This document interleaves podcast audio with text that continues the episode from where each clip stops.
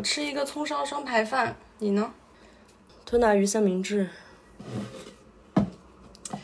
嗯，只剩娘惹鸡肉饭了。嗯，没事儿啊，也行。这顿我请你。行啊，看来你的新故事进展不错。一共三十五块六，要积分吗？微信还是支付宝？微信。可以给我讲讲吗？我写了一个爱情故事。哼，这个世界上啊，恐怕最不缺的就是爱情故事了。每天、每小时、每分，甚至每秒，都有成千上万的俗套的爱情故事被制造出来。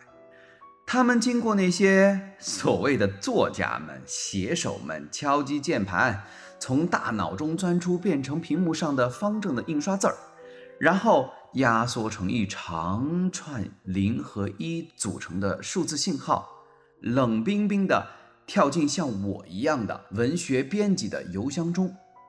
第二天，当我打开邮箱，就有几十万字的垃圾排队等待污染我的视线。没错，没错，我称那些文字为垃圾，绝大部分都是垃圾。那些写手们连一句话该用冒号还是逗号都没弄清楚，就企图用写作来赚钱。可悲的是，作为一个网络文学编辑，我必须昧着良心对他们说。呵呵，写的真好，而且还可以写得更好。更可悲的是，他们在这种虚假的夸奖中自诩为作家，写出更多套路化的爱情故事，被读者们喜欢的爱情故事。每一次当我阅读那些重复堆砌、娇柔造作的故事时，我由衷的觉得他们根本就不懂得爱情，但是我懂。并且，此刻没有人能比我更懂爱情。他和我在同一栋写字楼工作，每天早上八点五十七分，我们乘坐同一部电梯。他的公司在我的下面的三层，所以他比我提前走出电梯，只留下一阵雨后的清新。我始终记得。第一次见他的那个早上，太阳已经迫不及待地悬在头顶，空气异常闷热。我躲进了电梯，闯入了另一个闷热的空间。时间被无限的拉长。突然，带着一阵潮湿的气息，他进来了，清新了这两平米的空气。天气好像变得凉爽。又好像更加燥热。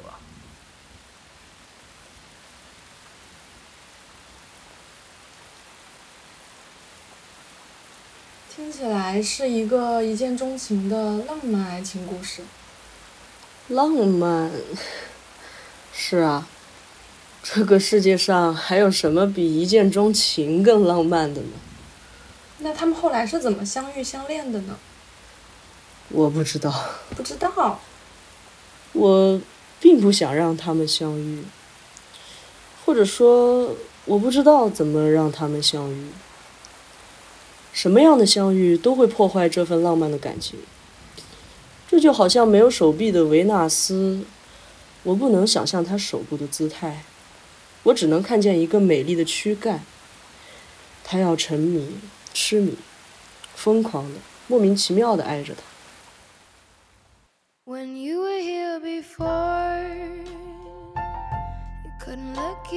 我承认，从电梯里第一次见到，我就被他击中了。电梯一直向上，我却直直下坠去。外面雷声那么大，我的心跳却仍然那么清晰。我想起小时候第一次看《潮骚》，那个年轻人迎着暴风雨，踩在去灯塔的上坡道上。在大自然的躁动中，感到一股内心的宁静。或许不是天气太闷热，是我无法怀着一颗沉静的心去上班。我每天被闹钟吵醒，就从一个噩梦跌进另一个噩梦，迎接我的，是我不情愿点开的邮件，是错把创作冲动当作才华的签约作者，是领导们把文字变成白花花的钞票的企图，是这个时代的阅读审美的每况愈下。我不明白，为什么每天都有那么多人拥有创作冲动，他们好像不知疲倦。大段大段的文字像馊掉的剩饭剩菜一样被扔到我的面前，我就要在这一堆废料中辨别哪些还有加工的可能性。影视公司就是我们的下游加工厂，他们有最精密的仪器，可以把任何的垃圾食品包装后端进米其林餐厅。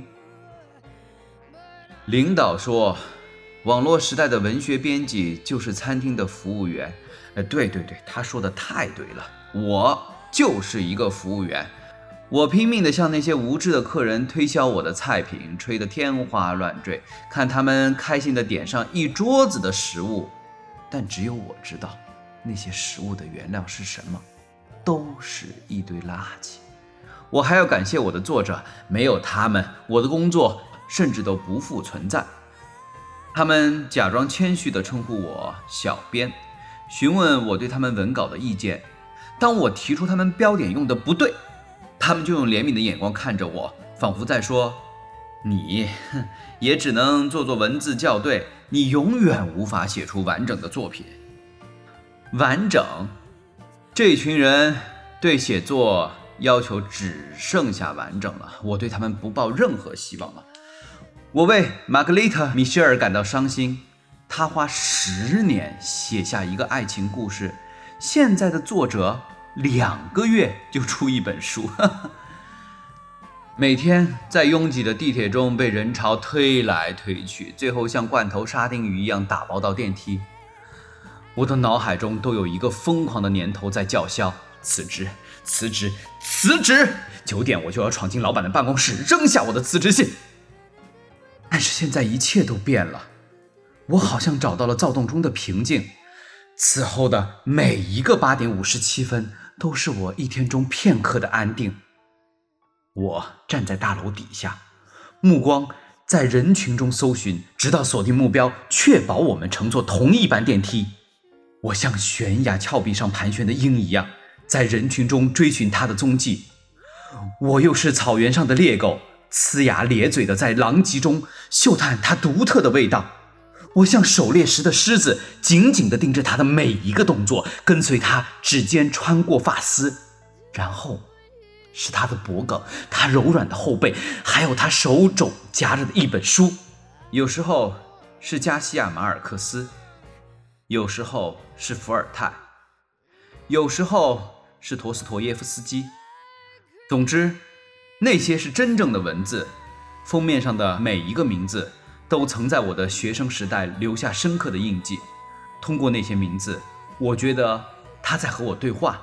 虽然临近上班打卡的时刻，电梯里总是挤满了人，那短暂的一分钟能让我对一天的工作又充满了热情。我不再去纠结我的工作是在审美还是在审丑。这个世界上还有那么多美好的文字，不仅我在看，还有其他人在看。总有一天。我会从垃圾中淘到一颗珍宝，我会像麦克斯·伯金斯那样去发掘属于我的费兹杰拉德和海明威。三岛由纪夫的《长骚》，男主角小时候看一定感到很震撼吧？那样清澈美好的初恋。是啊，如果我能写出那样的文字，该多好啊！所以在你的故事中，他就持续着那样的暗恋，什么都没有做吗？难道这还不够吗？总觉得这样的爱情虽然疯狂，但有些盲目，还有些不讲道理。可爱情本来就是盲目的，或者说，是爱情让人变得盲目。那这样盲目的爱情是可以持久的吗？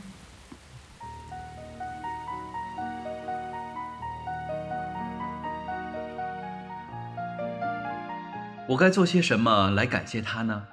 他仅仅是站在那里，就拯救了一个即将枯萎的灵魂，一个对现代文学快要死心的编辑。对此，他却一无所知。我该走向前去向他道谢吗？他会对我微笑，还是露出不解的表情？在那个电梯里，我们是靠得那么近，它沁人心脾的味道，久违的让我感觉到了自由、松快。我被困在摩天大楼里太久了，这里一切都像牢笼，金钱把我从这处赶往那处，但是，我现在愿意被困在这里。长久的待在他的身边，做他的信徒。我突然领悟了顾城的诗句：“他看我时很远，看云时很近。思念是宇宙中的黑洞，吸收着我的激烈，给予我沉浸。靠近时，显得他是那么的遥不可及，而我是渺小、愚蠢的一团影子。有时我会幻想。”他的书掉落在地上，刚好被我捡起。我把书递给他的时候，一簇火星从他的指尖传递到我的指尖，然后炙烤着我的身体。或许，我就可以就着那本书开启我们的第一次对话。我将自诩与他的灵魂上共鸣的第一个人，也许是唯一一个。我们笑着聊浪漫主义。古典主义、象征主义，我们是迷惘的一代，垮掉的一代。我们从东方聊到西方，我们从古代聊到现代。诗歌，我要告诉他我读懂的诗歌。众河喧哗，而你是挨我最近、最旧、最最温婉的一朵。并肩漫步在一个无风的果园，在那儿溪水穿过历史，远离了冰川。傍晚的光线金黄而辽远，四月的清爽如此温情。我给你瘦落的街道，绝望的日落，荒郊的月亮。啊不，一定是爱让我头脑混乱，语无伦次了。我的目光与他接触的那一秒，第一秒，每一秒，我都不知道该如何自处。我竟妄想和他开口交谈，我多么害怕！当我鼓起勇气开口。张嘴就是愚笨的求爱，我太明白，从想法到付诸行动之间隔了多远的距离，这便是文豪和普通人之间的距离。每个人心中都有一部《战争与和平》，都想着时代、苦难、命运。我们有一颗救世主的心，但下笔后却发现自己只不过是一段历史上不起眼的小小注脚。我对他的思念又算得上什么呢？只配写在落叶上，再随意丢下，任人践踏。等等，我听出来了，故事里的主角既自负又自卑，因为爱就是想要触碰但又收回的手啊。但他如此狂热的爱恋，却连告诉女主角的勇气都没有。这样悲剧的爱情故事，读者会不爱看吧？你觉得这个故事过于悲伤了吗？是啊，大家都喜欢 happy ending，不是吗？那不如给他一个这样的结尾吧。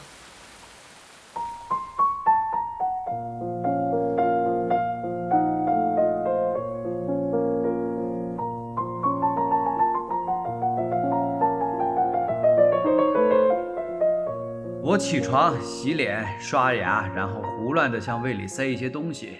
在去往公司的路上，有个作者已经给我发来了信息，问我看没看过他最新的作品，一部仅用一个月完成的长篇小说。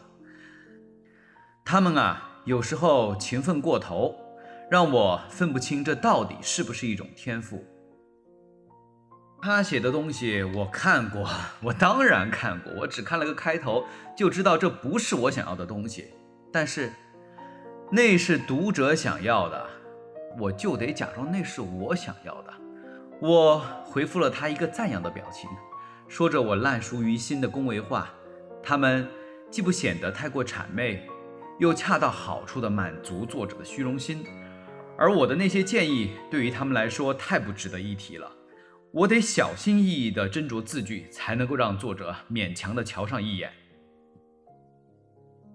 他是我手头上目前最受欢迎的作者之一，尽管离网站上热门榜的位置还差了很远，但是他已经拥有了一部分自己的忠实的读者。他们为他的书买单，为改编成的影视剧买单。我真不知道他们究竟是阅读文字的人，还是消费文字的人。这东西真的好看吗？真的值得一看吗？他们是不是仅仅在享受消费的快感？拥有了固定的读者，就拥有了底气；拥有了底气，他们就可以反驳我一切的建议。哼！他把冒号当成强调符号用，把感叹号结尾当成他的个人特色。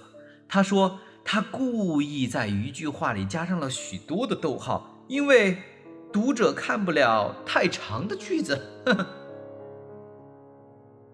而我只是一个卑微的服务员。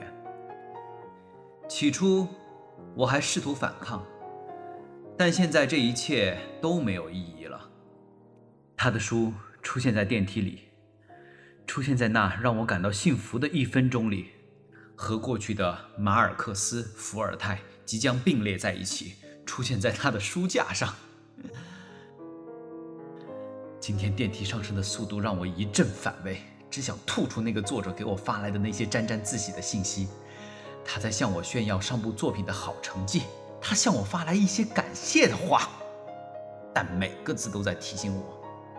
这个世界不需要才华。老板在工作群里说我负责的书籍上了畅销榜，同事们都在欢呼，但我却恶心的看不清屏幕。老板说让我去办公室找他，要做什么呢？商量下一步的计划，还是升职加薪？但那一切已经不重要了。我就要走进老板的办公室了，脑海里那个念头又冒出来了。辞职的机会就在眼前，而这一次，我不能再错过了。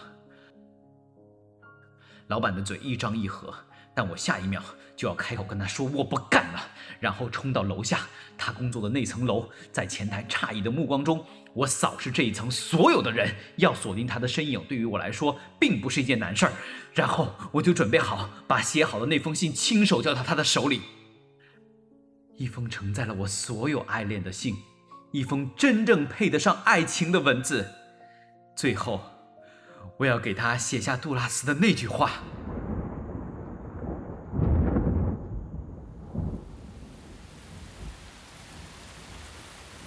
爱。之于我，不是肌肤之亲，不是一蔬一饭，它是一种不死的欲望，是疲惫生活中的英雄梦想。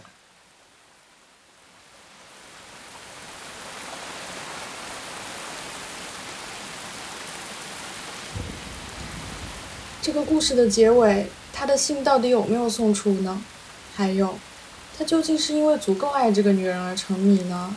还是为了丰富自己的创作源泉，才甘愿维持自己爱而不得的心呢？嗯，我的意思是，真的有人会愿意持续性保持在一种狂热中，用这样的能量来作为创作的动力吗？这里的男主角是哪一种情况呢？雨停了，我们可以走了。哎哎，别走呀！